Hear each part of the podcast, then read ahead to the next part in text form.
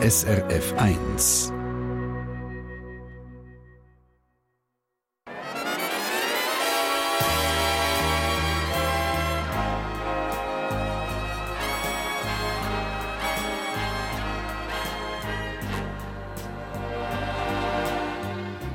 Persönlich.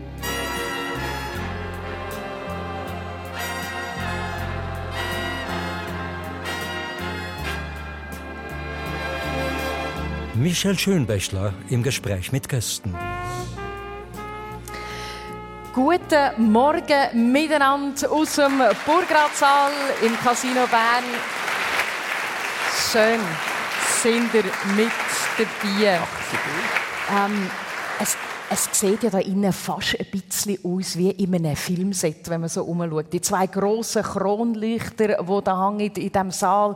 Es ist so ein bisschen Gold bestickt, das Ganze wunderschön. Ähm, ein prachtvolles Flair, wenn man so will. Und meine zwei Gäste auf der Bühne, das sind heute meine beiden Hauptdarsteller im Persönlichen. Andrea Stacka ist 49, ist Dreibuchautorin, Regisseurin und wohnt mit ihrem Partner und dem Sohn in Zürich. Und Andrea, ich meine, wenn man das Saal anschaut, wäre eigentlich ein perfektes Filmset. Was würdest du da drehen? Ähm, ich würde, glaube ein ganz grosses Fest drehen. Mit guter Musik. Das klingt sehr schön. Ähm, Andrea, und mein zweiter Gast auf der Bühne, ich, ich sage jetzt mal ganz bewusst nur den Namen, das ist der Hans-Martin Amrein. Ich sage noch nicht, was er alles macht. Wenn du ihn für eine Rolle besetzen was, was wäre er? Oder wer wäre er? Jetzt macht er sich gerade noch ein bisschen schick, hockt noch gerade her. So, gut. Weil ich ja heute ein bisschen in meinem Neumatt-Fieber bin, würde ich den Hans-Martin einfach als modernen Bauer besetzen. Hans-Martin, was meinst du? Moderner Bauer? Ja, ja, das ist so ähm, John Deere, Lamborghini. Ich kenne alle Farben von diesen Traktoren, kenne ich noch. Ich könnte also jeden auseinandernehmen. Ähm, doch, doch, ich bin dabei. Ich finde wirklich einen guten, gut aussehenden Biobauer. Immerhin. Immerhin, Biobauer. Ich freue mich, mich, auf die Stunde und auf euch zwei, auf Andreas Steck und Hans-Martin Amrein. Schön sind ihr da.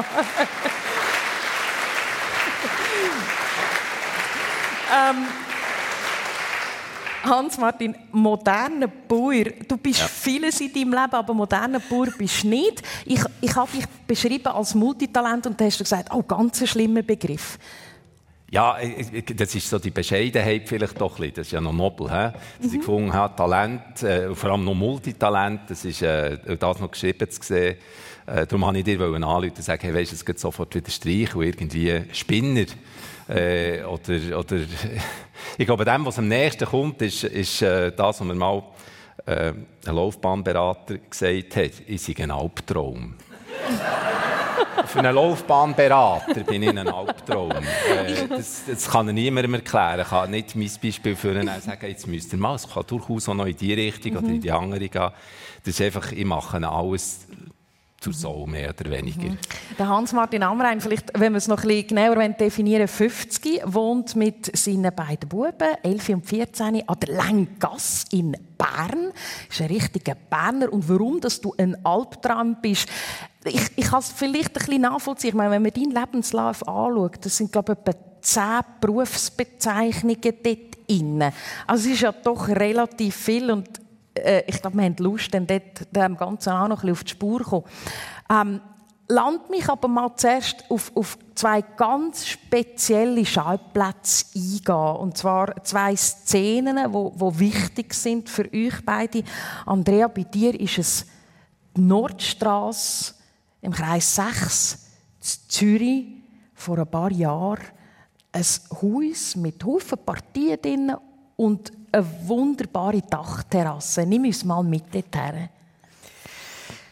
Ja, ich bin äh, ab 5 äh, mit meinen, als ich meine Eltern getrennt haben, sind wir an die Nordstraße gezogen. Es war damals sehr ein, ähm, so ein, ein verlassenes Quartier, gewesen, oberhalb vom Drahtschmiedli, heute Dynamo.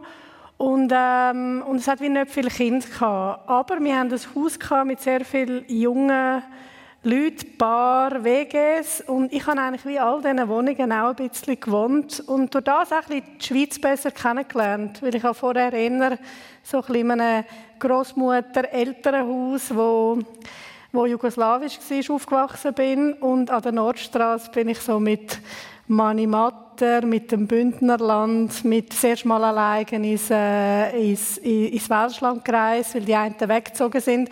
Und die Erwachsenen, um es kurz zu behalten, die Erwachsenen haben viele Partys auf der Dachterrasse. Also es war wie mehr für die Grossen. Sie haben es ab und zu wie noch so für mich und der eine Bub so versucht, zurechtzurücken, aber eigentlich sind äh, die Verkleidungen, die sie gemacht haben, es ist viel getrunken worden und gegessen, ist wirklich mehr für sie gewesen. Aber es war wirklich eine tolle Zeit. Gewesen, ja. Eine Zeit, eben, du bist in, in Zürich aufgewachsen, du hast es gesagt, aber deine, deine Wurzeln von der älteren Seite her, die sind äh, an einem anderen Ort. Deine Eltern sind in den 70er Jahren damals äh, von Jugoslawien in die Schweiz gekommen. Warum?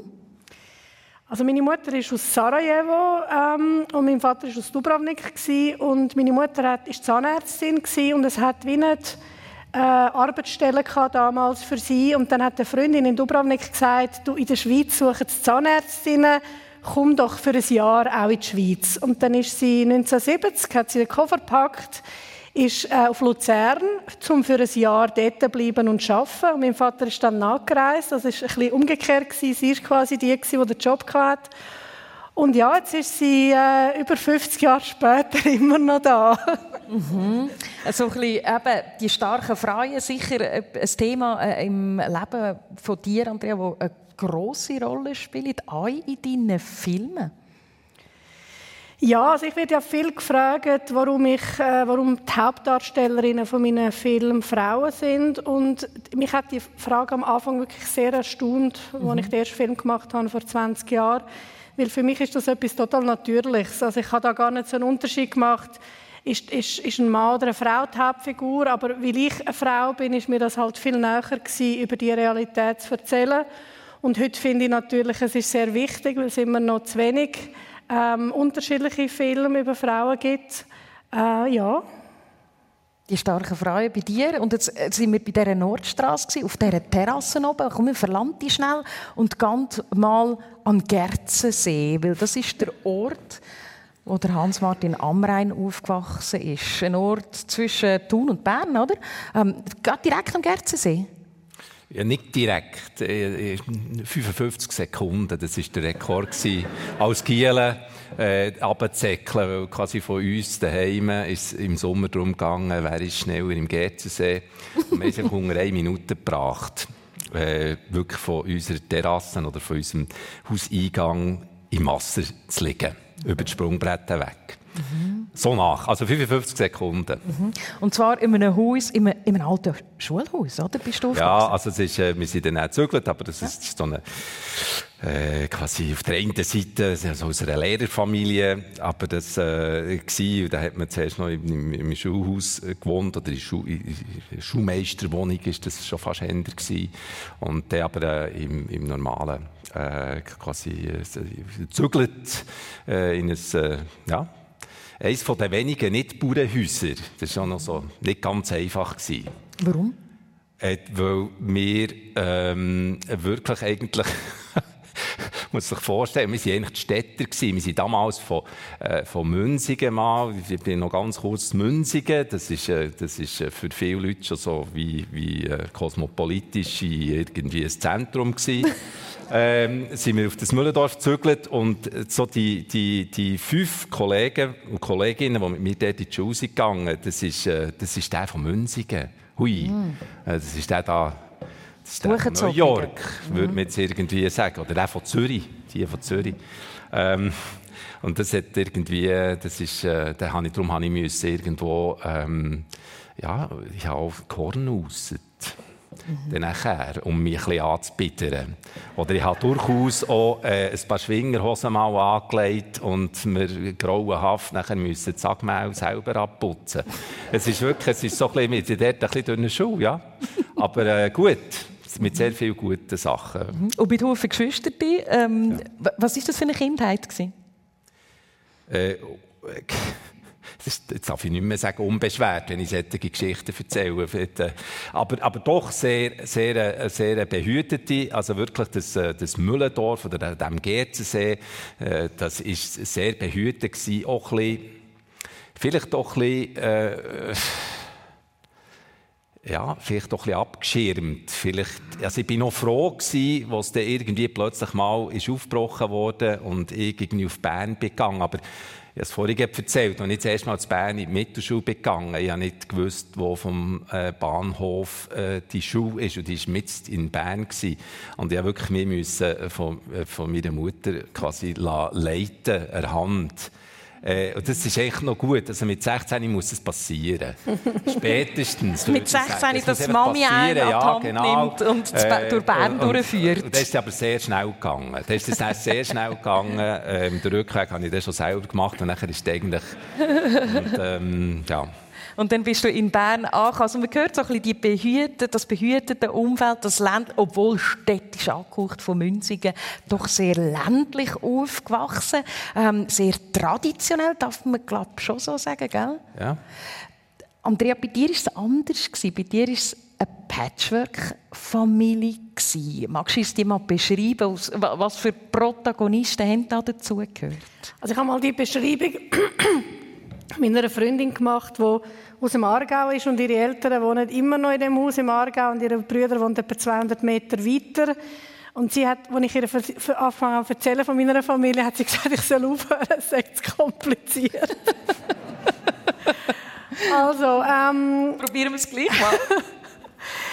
also ich bin von, meine Eltern haben sich getrennt, als ich fünf war und mein Vater hat eine neue Familie gegründet und hat äh, weiterhin in Luzern gewohnt. Wir haben in Zürich gewohnt. Und wo ich, also ich hatte dann das Haus, gehabt, das so ein bisschen Familie war für mich und der Oliver, mein Nachbar, der fast nie bei mir spielen aber wir haben sehr eine intensive Beziehung gehabt. Und sind oft auf Grosshöchstädten, wo sein Großvater her war. Und dann hat meine Mutter ihren Partner kennengelernt, als ich 10 war und er hat drei Kinder. Das heißt, ich habe mir eigentlich immer einen älteren Bruder gewünscht und habe dann mit zwölf bekommen. Und dann haben wir wie eine Zeit lang zusammen gewohnt. Und das ist halt sehr äh, bunt und farbig gewesen, weil halt die einen Kinder sind bei uns waren, bei der Mutter. Ähm, ja, aber schön, also sehr äh, lebendig. Sehr lebendig. Ähm, die Beziehung zu deinem älteren Bruder sozusagen ist glaube sehr intensiv gewesen. und die Beziehung zu deinem ähm, neuen Papi oder dem Mann von deiner Mutter äh, hast äh, du beschrieben als auch sehr intensiv mit zwei ganz unterschiedlichen Welten. Wie würdest du es beschreiben? Ähm, also das Gute war, durch das, dass er ein Kind hatte, er wollte nie ein Ersatzvater sein, sondern er war einfach wie der Partner von meiner Mutter und sehr für mich da. Also schon eine Art, für mich hat er eine Vaterrolle übernommen. Und er ist, ähm, seine Schwester hat gerade da gewohnt, in Marzilli. Er ist sehr, äh, hat Jazz geliebt, auch mein Stiefbrüder. Und ich bin so in die Jazz- und Kunstwelt eigentlich über die zwei gekommen, der Ratomir und der Sinischa. Und ähm, er ist aber dann, wo der Krieg ausgebrochen ist und unser Leben ein bisschen komplizierter geworden ist in Ex-Jugoslawien, ist er krank geworden. Also er ist ähm, manisch-depressiv gewesen. und es sind einfach so wie die zwei Seiten an ihm, so eine sehr berauschende, äh, schöne, herzliche, so mich immer sehr unterstützt hat in meinem künstlerischen Werdegang auch und halt auch ähm, äh, äh, anstrengende, weil in den Zeiten, wo es ihm nicht so gut gegangen ist, haben wir als Familie müssen stützen. Was hast du aus diesem Moment oder was, weißt wie, wie, was nimmst du dort mit? Was, oder hat dich das verändert da? Ich glaube, im Leben verändert einem ja wie alles. Mhm. Ja klar. Was nehme ich aus dem mit? Äh, ja, so ein, ein Lachen und ein Weinen auch. Das war schon recht anstrengend. Viel auch tragikomische Momente nehme ich aus dem raus. Okay. Ich müsste mal einen Film machen darüber. Was würdest du in diesem Film zeigen? Welche Szene? Also zuerst mal eine schöne. Die, ja. als ich 18 geworden bin, es ist zum Teil wirklich ein bisschen anstrengend. Als ich 18 geworden bin, habe ich am Theaterspektakel geschafft. Und dann ist der Rat mir mit 40 richtigen Champagnergläsern. Ich habe Matur bestanden und riesige Champagnerflaschen für all meine Freunde. Und das ist natürlich mit 18 so ein bisschen also ja, man wollte ja sich auch, auch selbstständig machen mhm. und, und es hat, aber meine Freunde haben es natürlich immer super gefunden, weil er hat immer so ein bisschen Action reingebracht, Essen, Trinken, Blumen, das ist sehr schön gewesen, ja. Mhm. Eine Szene aus dem Leben von der Andrea Stacca, Drehbuchautorin und Regisseurin in der Sendung persönlich auf SRF 1. Ähm, Hans-Martin, wir sind stecken geblieben. Du bist in diesem grossen Bern angekommen mhm. und hast Semi gemacht. Oder der Semmer, oder wie, wie ihr Berner. Wie ihr ja, das ist äh, Lehrersemmer, das ja. hat es dann noch gegeben.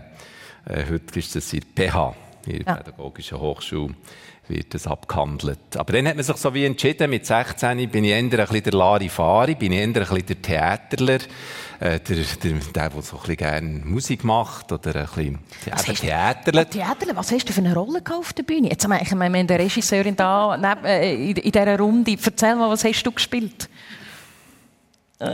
Ja, der Leonze gespielt, mal vom Büchner beispielsweise. Das ist jetzt aber das ist jetzt ein bisschen bluffen. Das ist nämlich wirklich die beste Rolle, die schönste und grösste Rolle gewesen. Daneben habe ich, glaube viel, viel kleine, also irgendwie, äh, also ein, ein Sammelsurium. Ich glaube, der hat etwas vorher weggenommen. Vielleicht hat mich auch das prägt, dass ich jetzt irgendwie nicht stillhalten kann, immer wieder neue Rollen in meinem richtigen Leben suchen. Ja, also, ähm, der Leonze. Das erinnert mich jetzt stark. Ja. Aber eben, dann hat man sich so entscheiden mit 16 entweder in Gimmer, so ein bisschen Physik, Mathe ist wichtig, da gibt es nicht irgendwie, ob schon natürlich, oder Gimmer damals schon, ähm, und ein äh, Schulorchester hatte, auch die haben theaterlet. Aber im Sommer hat man so das Gefühl gehabt, dort ist einfach noch ein bisschen mehr Theater. So das Kreative ja, können Das anwenden. Kreative Malen, Jawohl. Zeichnen und äh, vielleicht auch nicht, ähm, äh, ja, vielleicht auch nicht so streng. Es hat bei mir, glaube ich, auch ein eine Rolle gespielt, dass ich mich für einen Semmer entschieden habe. Und, ähm, und das war aber ein guter Entscheid. Gewesen. Das war definitiv ein guter Entscheid. Gewesen aber gelangt hat es ja nicht. Also nebendran noch, noch Radio gemacht, oder? Ja. Noch, noch als Journalist tätig gewesen. und dann ja dann doch sehr in eine technischen Beruf hinein? Ja. Warum? Ja, das ist ein bisschen kompliziert. Also du, du sprichst welchen Beruf an jetzt technisch? Muss, es hat mehrere technische Berufe gegeben. Ich spreche den Beruf an, wo du hoch über den Wolken ja. mit einem riesen Flugzeug fliegst und Verantwortung für ja. 150 Menschen hast, die hinten drinnen sitzen. Ja, der hat mit dem Semmer wirklich äh, liederlich wenig zu tun. Pilot. Ja, wirklich. Das ist, äh, das ist, das ist aber etwas Paralleles gewesen äh, was sich immer bei mir, ähm, ich glaube, ihr, wir sind dann, als ich in Müllendorf noch gewohnt habe, Müllendorf hat natürlich selbstverständlich keine Sek gehabt, darum ist man auf Wichtrach, hat man in die Sekundarschule müssen. Und Wichtrach ist gerade die Grenze vor Kontrollzone vom Flughafen Baub. Das heisst, Militärflugzeuge, die einfach im Zeug rumrösten. Damals noch, jetzt ist das ganz anders. Aber die sind einfach dort immer über das Wichtrach geflogen, weil wenn sie äh, weiter äh, nördlich wären geflogen, hätten sie zuerst noch müssen funken mit Baub, dürfen wir da durch fliegen. Und darum sind die eigentlich mehr oder weniger haarscharf an dieser CTR-Grenze, sagt man, der, über das Schulhaus, über das Sekundarschulhaus geflogen. Und das hat mich geprägt, nebst dem, dass ich noch einen Onkel hatte, der auch geflogen ist und einen Cousin, wo, zwei Cousinen, die dann äh, ja verfliegen. Das waren für mich so die Helden gewesen. Und irgendwo die ganze Zeit ähm, ein Hunter, ein Tiger, ein Mirage, ähm, äh, es hat dann noch nicht F-18 gegeben, die über das Schulhaus fliegen. Es hat mich irgendwie offenbar mehr geprägt, als mir lieb ist. Und darum habe ich äh, die Flügerei irgendwie so parallel äh, weiter verfolgt. Aber das kann man nicht irgendwie sagen, ich will Pilot werden. Das kann man einfach nicht sagen, weil da braucht es ganz viel Glück auch. Es braucht irgendwie das Glück, dass man gesundheitlich irgendwie die Parameter, die sie wollen, äh, mhm. sehen, dass die stimmen. Und man muss auch Glück haben in der Selektion, äh, dass man irgendwo den Beruf kann greifen kann das alles und, und das hat, äh, darum habe ich nie eigentlich gesagt, ich, ich werde Pilot. Das ist einfach immer, also es parallel so la, la fliegen. Aber du bist es geworden, du bist äh, ähm, Pilot bei der Swissair gewesen, Kurzstrecken, Langstrecken. Jahr. Immerhin, und dann, was ja. ist passiert? Es war das, äh, das Grounding mhm. und ähm, während meine ganzen Flügerkolleginnen und Kollegen äh, wie, ja, wie, wie Drama pur. Mhm. Swissair, äh, wo, wo kaputt geht, der Arbeitgeber, der Job los. Mhm. Schnell klar geworden, dass wir dort entlassen werden. Habe ich so gedacht, das ist gut. Und dann, was hast du gemacht? Das ist gut, weil dann kann ich vielleicht noch schnell mein Jus-Studium fertig machen. Wo ich vorher noch schnell so, ja das vorher noch angesetzt, das ist irgendwie, das, das, so, ähm, das kann ich vielleicht noch, noch, noch, fertig machen, weil alle haben dann gesagt, das geht, das geht nicht lang. Also, Hadin, du musst irgendwie innerhalb von, von einem halben Jahr Leute dir die wieder an und dann musst du wieder 320er fliegen, Airbus fliegen. Und äh, äh, so habe ich sogar früher aufgehört zu fliegen, als man eigentlich, als ich hätte äh, dürfen, weil ich gerade wieder im November, mögen ich vielleicht noch so an die äh, Chronologie besinnen, das ist dort wirklich äh, im Oktober alles bach ab und ich bin wirklich im November, habe ich bereits wieder studieren oder habe mein Studium wieder aufgenommen und äh, das Jus noch fertig studiert. Und extrem pressiert, weil ich wirklich gewusst habe, sie Leute jetzt da. Und ich gehe wieder, wieder zurück fliegen. Und das ist einfach etwa acht Jahre gegangen, bis sie angerufen haben.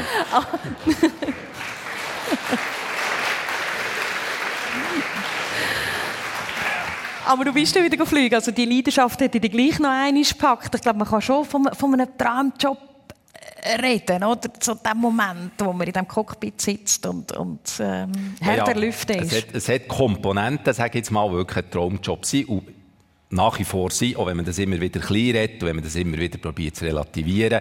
Ach, äh, das sind ja gar nie mehr, das, was, wie lange hat ihr noch Aufenthalt in New York? Ah, das ist ja nichts. Doch, mal, man ist irgendwie, man hat ganz sicher, äh, auch, auch Singapur oder zu Bangkok oder wo immer, zu Tokio, man hat einen halben Tag, der einfach immer gehört, wo, wo man selber kann irgendwie sich inspirieren kann. Mhm. Ähm, das ist nach wie vor, wenn man irgendwo das, das, das, das Treibende, das sich inspirieren, das wirklich rausgehen und, und Bilder aufnehmen, äh, neue Gerüche aufnehmen, äh, gerade auch im kulinarischen dem frönen, dann ist das nach wie vor äh, ein Wahnsinnsjob, nebst dem, dass man wirklich auch äh, schöne Aussicht hat. Jetzt aber dem nebendran gestellt sind natürlich ganz viele eben auch negative Punkte oder Punkte, wo man einfach bereit sein muss, einzugehen und die sind ähm, nicht ganz so einfach. Dienstplan? Dienstplan muss fremdbestimmt sein. Ja. Einerseits, und äh, ich, ich, glaube, heutzutage ist man ignorant, wenn man nicht trotzdem auch über Mobilität und mhm. den Wahnsinn von Mobilität nachdenkt. Äh, ich, glaube, junge Leute wollen unterdessen ganz, ganz dezidierte Sinnhaftigkeit sehen hinter ihrem mhm. Arbeiten.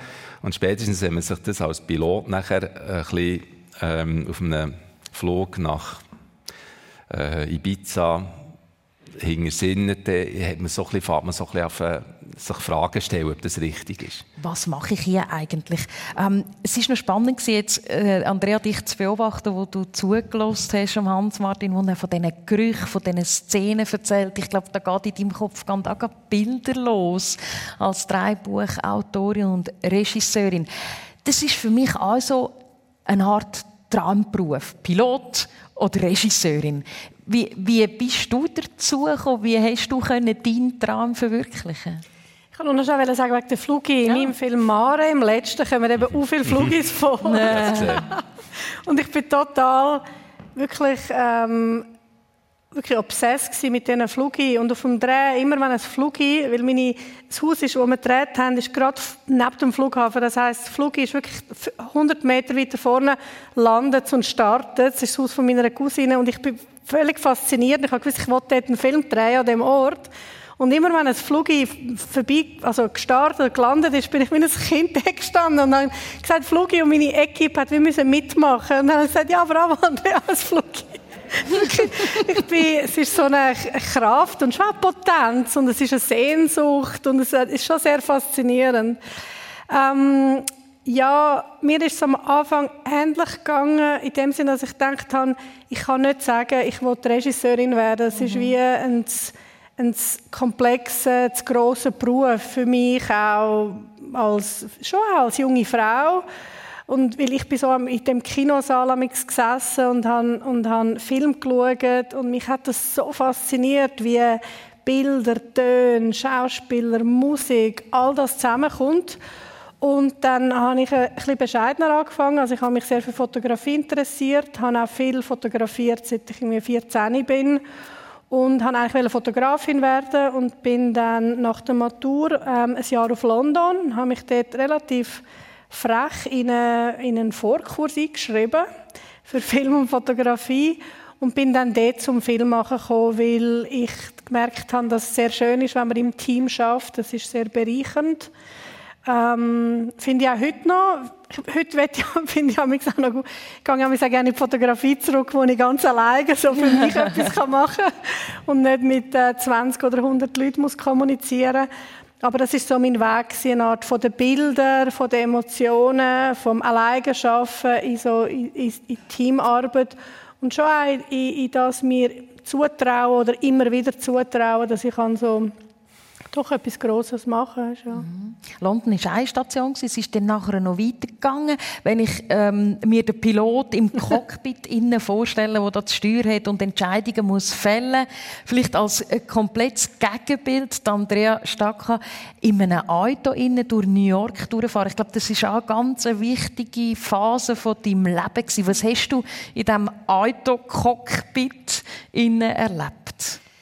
Genau, also ich bin mit 24 auf New York gezogen. Mhm. Mein damaliger Freund hat eine Green Card gewonnen, hat gar nicht wollen gehen und ich wollte gehen. Und dann sind wir zusammen mit dem Flug auf New York. Und äh, ein paar Jahre später, ich habe dann einen Dokumentarfilm gemacht und meinen Spielfilm vorbereitet, habe ich Geld verdienen und ein Freund von mir hat gesagt, komm, du kannst für mich fahren. Und dann bin ich seine Fahrerin geworden. Also du hast den von einem Ort zum anderen gebracht, ja, wo immer so her müssen? Wir hatten so ein kleines Büsschen gehabt. Okay. Und ich bin wirklich, ich bin sein Driver gewesen, und dann bin ich in, ist er mich am Morgen abholen mit dem Auto und hat mir aber wie nie gesagt, wo wir hingehen und hat mich so durch die Straße dirigiert. Und wir sind dann wirklich so in Bronx und auf Brooklyn und Staten Island und, und der Deal war immer fein essen. und ich habe damals, glaube ich, 11 Dollar in der Stunde bekommen und, und einen guten Mittag. Und und dann sind wir auch so irgendwie in der Bronx, in die, äh, in die Bauhaus, in die, in die grossen Läden, wo man kann halt so, er ist, hat äh, Wohnungen renoviert. Und dann sind wir dort rein zum Zement und Leim kaufen. Und ich bin eigentlich immer es sind immer nur da und ich und die haben mich dann immer so gefragt, ja, was machst du da? Und ich habe gesagt, ja, ich bin Fahrerin und das natürlich auch lässig gefunden und viel beobachtet und äh, das habe ich sicher etwa ein halbes Jahr gemacht. Ja. Was ja sicher sehr wahrscheinlich das Beobachten von Charakteren wichtig ist für, für deinen Job. Was hast du schon noch in New York gelernt für deinen, äh, für deinen Werdegang? Also das ist ja nicht nur bei der Fahrerin geblieben. Ja, auch viel. Ich habe dort äh, auf vielen Filmsets mitgeschafft, also auch zum Geld verdienen, aber auch so zum, zum Einblick haben in, verschiedene Bereiche vom Filmschaffen. Ähm, ich bin, äh, was, ich habe auch viele gute, sehr verschiedenste Menschen kennengelernt aus den verschiedensten Ländern, sozialen Schichten. Äh, viel, ich bin ja viel fester. Ich bin viel in Ausgang in New York. Und ähm, ja, es war eine sehr äh, schöne Zeit. Es ist auch, ist auch ist eine spezielle Stadt. Es ist eine Stadt, wo, man, wo so immer im, im, um, im Wandel ist. Also die Leute kommen und gehen auch wieder. Das heißt, es ist ein Netz. Mein soziales Netz ist sehr groß und reich gewesen, und doch ist man auch viel alleine. Es ist äh, so eine, eine Mischung zwischen äh, ja, zwischen so vielen Menschen und Wärme und auch Einsamkeit. Mhm. Im Wandel, das ist ein Stichwort, das mich wieder zu dir bringt, Hans-Martin.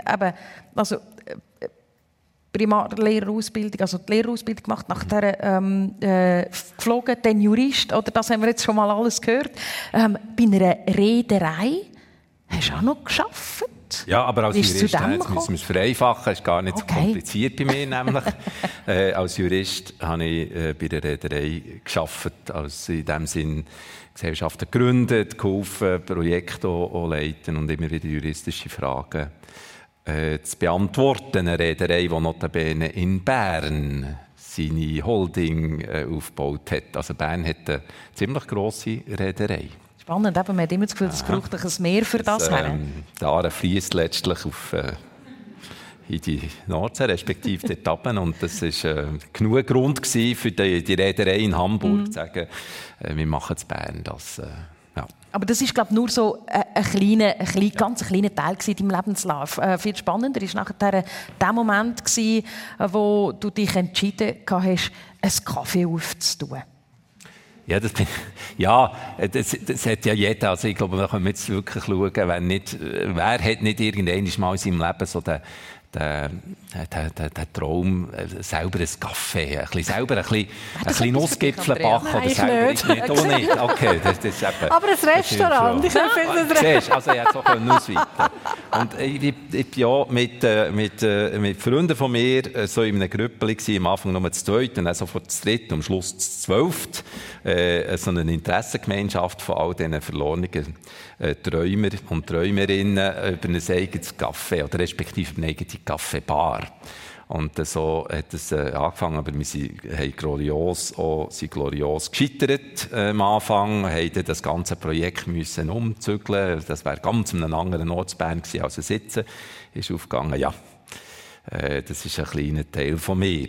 Also, ich glaube, einfach die Raketen zu zünden, das war so ein bisschen meine Aufgabe gewesen. So die Ideen und das Feuer und äh, die Leute wirklich äh, darauf einschwören, äh, daran zu glauben und es durchzuziehen. Mhm. Das ist ja dort, was dann mhm. meistens dann ähm, Durchstarten, ähm, produzieren, äh, das ist etwas, was du natürlich bestens kennst, Andrea, mit deinen Filmen, wo du diverse gemacht hast und auch Auszeichnungen bekommen hast. Das Fräulein hat den sogenannten Goldene Leopard gewonnen, den Hauptpreis am Filmfestival in Locarno. Der Moment, wo du diesen Preis bekommen hast, der muss ja wahnsinnig glamourös sein. Nimmst du uns dort in, in, die, in diese Situation mit? Was hast du angehabt? das ist eine lange Geschichte. Aber ah. okay. Ähm, das hat nicht mit Flug zu tun, aber nein, ich bin, ich bin, das Fräulein war mein erster langer Spielfilm ja. und es war wirklich schon eine grosse Auszeichnung, dass er im Wettbewerb in Locarno läuft. Und ich bin wahnsinnig aufgeregt. Es ist wirklich äh, so, bei mir ist es immer ein bisschen dramatischer als bei dir, habe ich das Gefühl. Aber es war sehr intensiv gewesen, den Film fertigzustellen und viel Höchst und Tiefs. Und er ist dann fertig geworden in Locarno ähm, in Wettbewerb gekommen.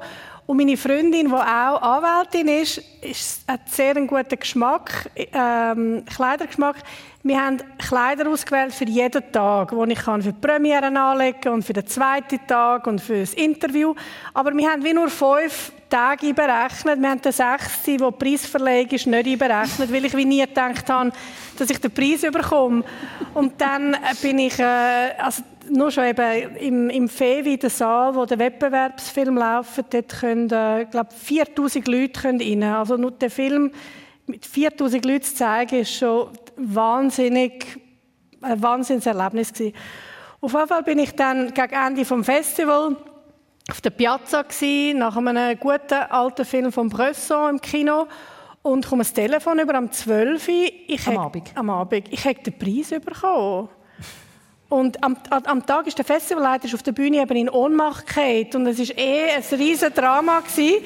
Und dann bin ich nach dem habe gedacht, oh, jetzt habe ich wenigstens noch einen guten Film gesehen, um das Telefon über, ich den Preis bekommen. Ich so, ja, wählen. Und, und sie, die mir angelegt hat, sie so der Grosse. Und ich habe es wirklich null erwartet. Und ich bin so wie verschrocken. Und natürlich habe ich mich auch sehr gefreut. Und dann habe ich einfach noch dann habe ich einfach noch das angelegt, was ich noch nie angehabt in diesen fünf Tagen. Und das ist so ein, ein schwarzes, wie ein chinesisches, so ein Seiden-Top gewesen. An das kann ich mich erinnern.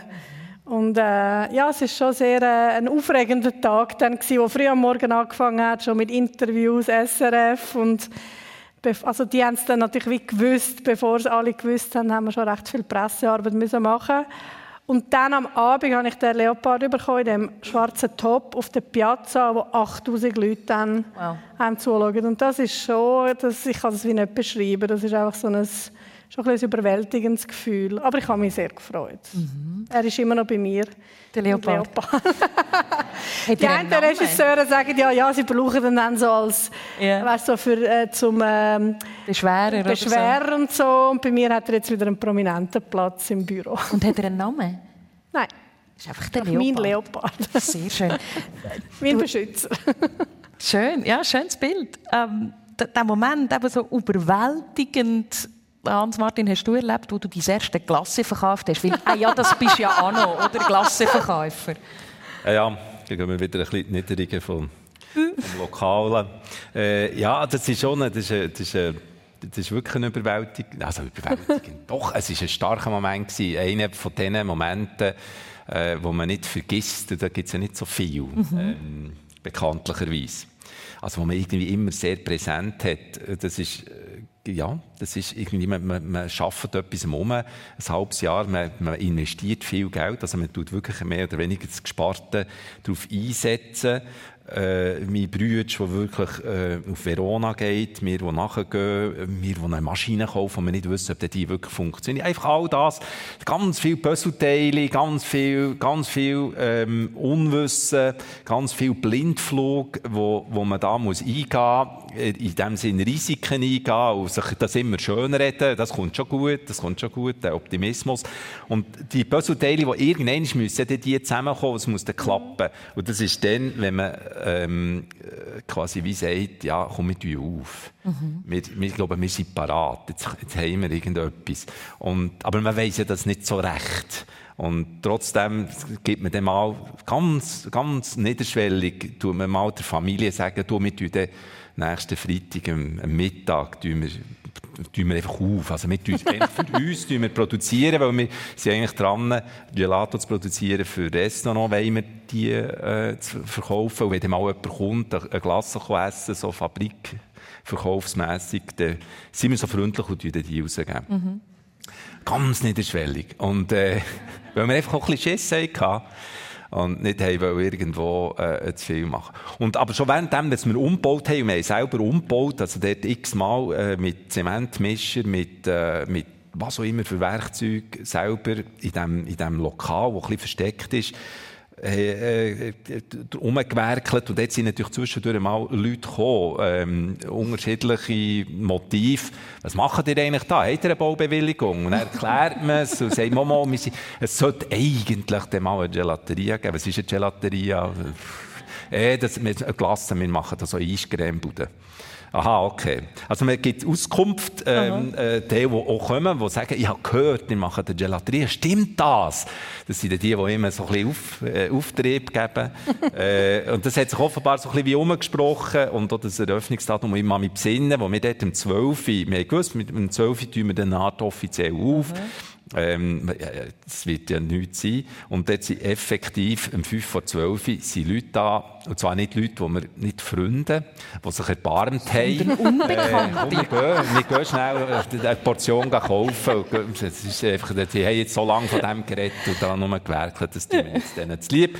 Sondern es sind wirklich wildfremde Leute. Und ja. die, das ist ein ganz starker Moment, dass man etwas macht, ein Angebot eine Art wie, äh, wie, wie realisiert, wo Leute interessieren. Und es ist effektiv den ganzen Nachmittag dort nachher einfach äh, eine Schlange gewesen. Welches, weißt du noch, welches Glas du als erstes verkauft hast? Super Inglese, selbstverständlich. Hier.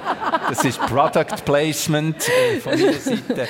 Ja, ich das glaube, Lieblingsklasse von Hans-Martin Amrein. Ja, aber dann sind wir noch nicht so mutig gewesen, ja. dass wir wirklich, haben wir irgendwo noch die Stracciatella, Gassata, so die, die typischen Veroneser äh, Spezialitäten. Was hättest du bestellt, Andrea? Ich, ich, wohne ja gerade neben der Gelateria di Berna in Zürich, in Zürich und ich, nehme, ja. ich komme immer an und dann denke ich, jetzt probiere etwas aus und ich nehme immer das Vanilleglas. Ähm, nein, Schoki, Sorbet, ah. sehr zu empfehlen und Limone. Ja, das und ist einfach wirklich der Klassiker, aber es ist so fein. Und mein Sohn nimmt äh, das Weisse, er nimmt äh, Fior Latte. Fior di Latte oder Mare, Mare, di Berna, Mare di Berna und Schoki. Und wir gehen immer an und sagen, jetzt nehmen wir etwas Neues. Und dann die, wobei ich habe auch Erdbeer mit Balsamico, oder? Das ja. finde ich auch fein. Was fehlt noch? Was würdest du gerne probieren? Ich finde Suppe, ich, das nächste Mal probiere ich Suppe Inglese, ich verspreche es. Mm. Okay. Aber ich bleibe... Schokolasorbet, tu das, tu das kombinieren. Okay. Das, das, sind die Tipps, die es mitgibt im persönlichen auf SRF 1, damit man auch wirklich weiss, wenn ich lasse, dass, dass die, die beste oder, oder spannend könnte sein. Wir, wir reden so über die Süße vom Leben, wenn es einfach so läuft und funktioniert.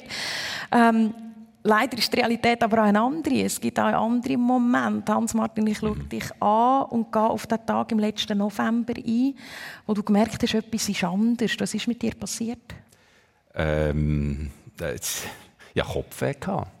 Noch nie Kopfweh in meinem Leben. Also denkt, ja, jetzt äh, mit 50 fängt das dummerweise auch bei mir an. habe mich noch aufgeregt. Das jetzt auch, auch zu denen gehören, die Kopfweh haben. Äh, und habe das gemacht, was alle machen, die Kopfweh haben. Äh, sie gehen in eine Apotheke und sich beraten, was man da, wie man das abschießen kann. Weil letztlich hatte ich am Abend noch eine, eine Begrüßung von meinem äh, Job, wo ich auch noch angefangen habe. Und das, und das habe ich irgendwie einwerfen was ich wollte. Es hat einfach nicht funktioniert. Und, ah, aber typisch, oder so das helle, graue Licht, das einen Kopfweh macht, das, äh, das Geschnurr irgendwie, die, die Reizüberflutung, wo, wo nicht, ähm, wo nicht, wo sich quasi wie, wie einfach im Kopf nachher gemeldet hat. Kopfweh gehabt, und ich habe mich aufgeregt, wieso habe ich jetzt plötzlich Kopfweh mit 50? Und bin eigentlich nachher einfach so nach und nach, also bei bei daheim gsi, bin noch irgendwie heimgekommen, bin dann nach und nach einfach wie weggedriftet. Zum Glück äh, hat es eine, eine wichtige Person gegeben, die, die das realisiert hat, dass ich äh, nicht einfach ein Kopfweh habe und ein bisschen Grippe, sondern dass ich irgendwie wie so ein bisschen abdrifte. Und am Schluss war es äh, ein Hirnabszess gewesen. Also etwas, was sich im Hirn wie, wie gebildet hat und äh, man wirklich innerhalb von einer Notoperation rausnehmen musste. Also so ja, ich glaube, du, du sprichst das an, gell? Ja, ja. Ähm. Ich lache schon wieder. Es ist auch Wahnsinn, dass ich nach zwei Monaten äh, wieder so auf einer Bühne bin. Äh, da, das ist ein riesen Privileg, weil ich jetzt zwei Monate lang im Spital Leute sehe, die schon nur zu laufen, aber auch zu reden, mhm. wirklich wieder mühsam müssen lernen. Mhm. Und äh, ich habe dort mit einem wahnsinnig blauen Auge davon gekommen. Mhm bin sehr demütig, sehr dankbar auch und nicht gespielt dankbar. Ich habe wirklich genug Bilder und vor allem auch genug im Internet nachgelesen, was die Käben Hirnabszessen mhm. eigentlich normalerweise so die führen. Und bin wirklich, äh, eines mehr, Glücksbild. Schön bist du da. Ich bin mir aber dessen bewusst, ja. Mhm. Was, wie hat es dich verändert? Ja.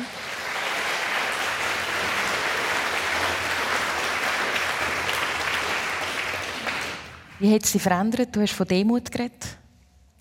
Ja, ich glaube schon. Also es ist so, mein Leben ist häufig einfach irgendwie mit dem, dem überschwänglichen Optimismus. Irgendwie machen wir das. Und wenn es nicht ist gegangen, dann machen wir es auf die andere Seite. Und das ist auch gut. Und, äh, irgendwie, es ist so ein bisschen wie mhm. mein, äh, mein, mein, Blick auf, auf meine, äh, mein Leben oder auf das, was vor mir steht immer.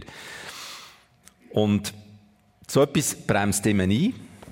Ähm, man redet mit Leuten, die man nicht ausgewählt hat, wo man, äh, das sind lustige Viererzimmer, wo man da im Spital nachher reinkommt, mhm. äh, wo man nicht irgendwie äh, das Gespräch oder, oder, oder irgendein Ziel verfolgt, sondern mit denen fährt an reden und auch, auch in dem Sinn äh, Geschichten mhm. erfahrt. Alles das hat eigentlich mir durchaus gut da wieder mal so ein bisschen wie, wie mehr einzubremsen und abzu, äh, temperieren. Mhm. Und das ist sicher primär mal Demut, das war wieder eine Lektion in Demut. Gewesen. Da kann man nicht genug haben in im Leben, mhm. ähm, habe ich das Gefühl. Und, und äh, das nehme ich mit und werde hoffentlich auch nicht so schnell wieder vergessen. Mhm.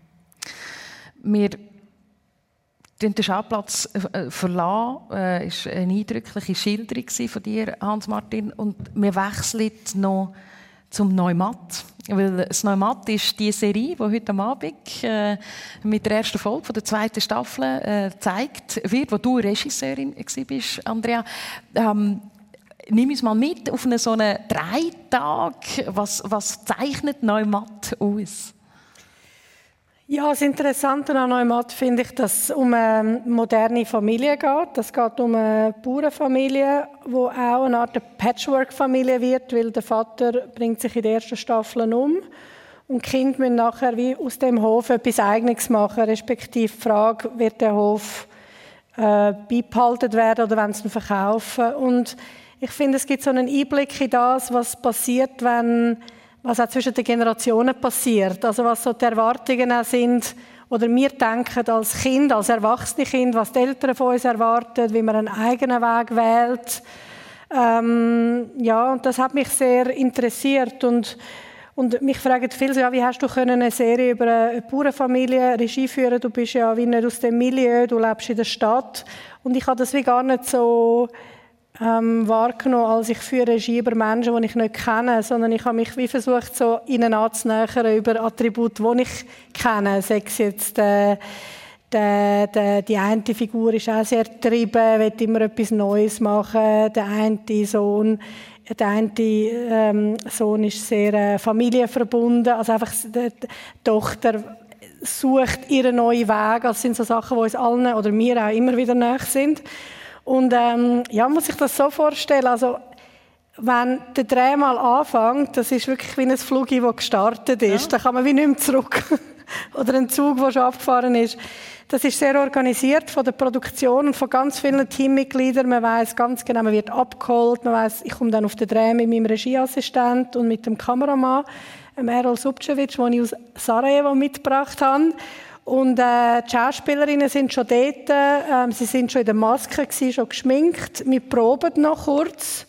Und ich habe mich natürlich vorher extrem vorbereitet. Ich kenne das Drehbuch, ich weiß etwa, wie ich es inszenieren will. Wir wissen, wo wir die Kamera werden anstellen Und nachher fängt man an, wie proben die Szene, zum Beispiel eine Tischszene, sie essen zusammen, proben.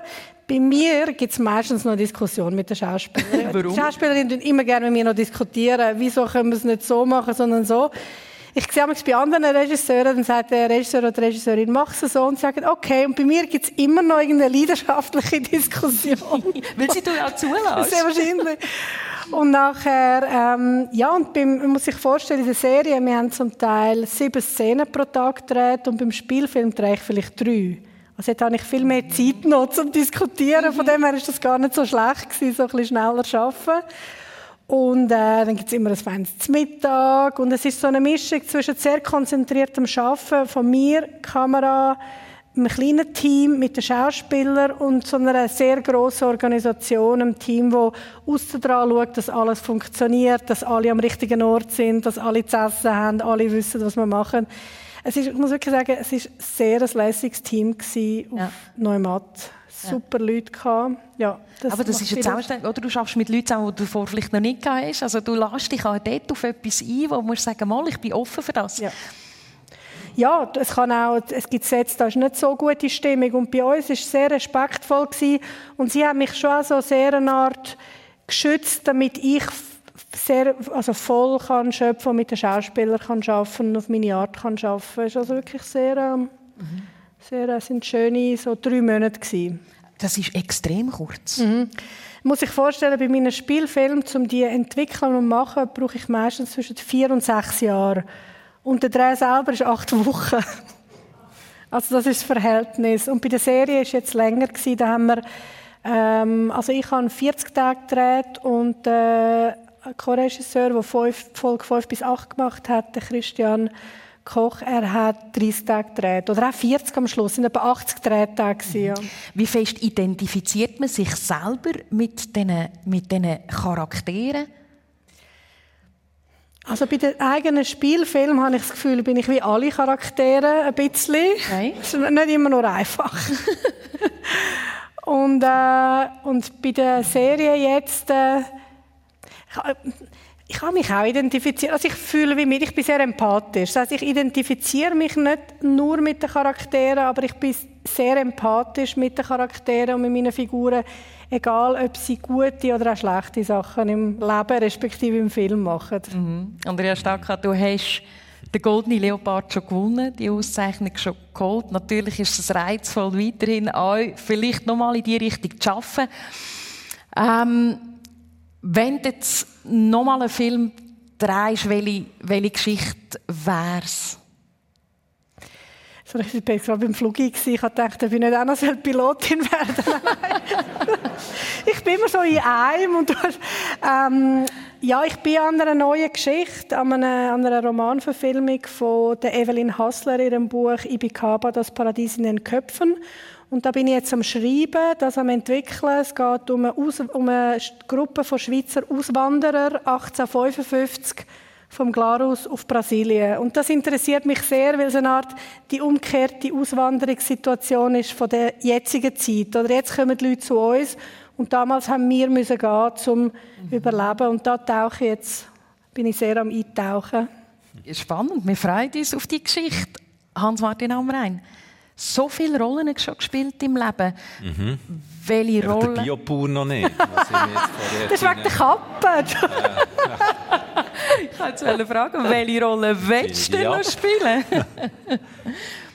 welche Rolle das ich würde gerne spielen? Mhm.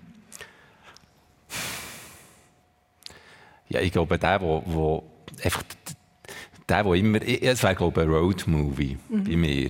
Mhm. Äh, es geht irgendwie weiter, aber ich würde mir immer wieder sehr viel Zeit nehmen an Ort. Es wäre also nicht einfach nur schnell ein Tanken und noch schnell irgendwie eine, ein Autogrill, Espresso reinjagen und weiter, sondern es wäre unter Umständen dort ähm, ins Feld rauslaufen und mhm. plötzlich helfen, irgendwie bei der Ernte helfen. Mhm. Also eben gleich, so ein wie, ja, ein gleich richtig, noch ein bisschen ja. der Biobauer, Andrea. Ja, eben, der kommt der Biobauer. sein Leben könnte man als, eignet sich als Drehbuch? Aber es, so eine es wäre ein Biobauer, der irgendwie... Ein Easy Rider ein bisschen. ja. Nein, ich glaube, ich, glaube so eine auf Wanderschaft, äh, äh, querbeet durch Europa und vielleicht auch Richtung Asien. Könnte man den Film machen? Ganz ja. kurz. Gut, also. Ich schaue für die Finanzierung. wir, wir, wir, Deal, wir, wir, wir uns Es gibt ein bisschen Product Placement. so zwischendurch mal wieder ein Glas genau. genau. Wir einigen uns auf den Film mit dem Titel Auf Wanderung. Äh, mit dem Hans-Martin mit dem Hans-Martin Amrein in der Hauptrolle und Andrea Stacka als Regisseurin. Was für eine wunderbare Stunde haben wir gehabt mit euch beiden. Besten Dank, dass wir haben dürfen eure Hauptrollen hineinschauen, dass ihr uns teil äh, gelassen habt, äh, dass wir das haben dürfen miterleben mit euch zwei. Schön sind ihr da gewesen. Ich wünsche euch einen guten Sonntag an all denen, die zugelassen haben, eine gute Zeit und bis bald. Ade miteinander. Danke. Merci,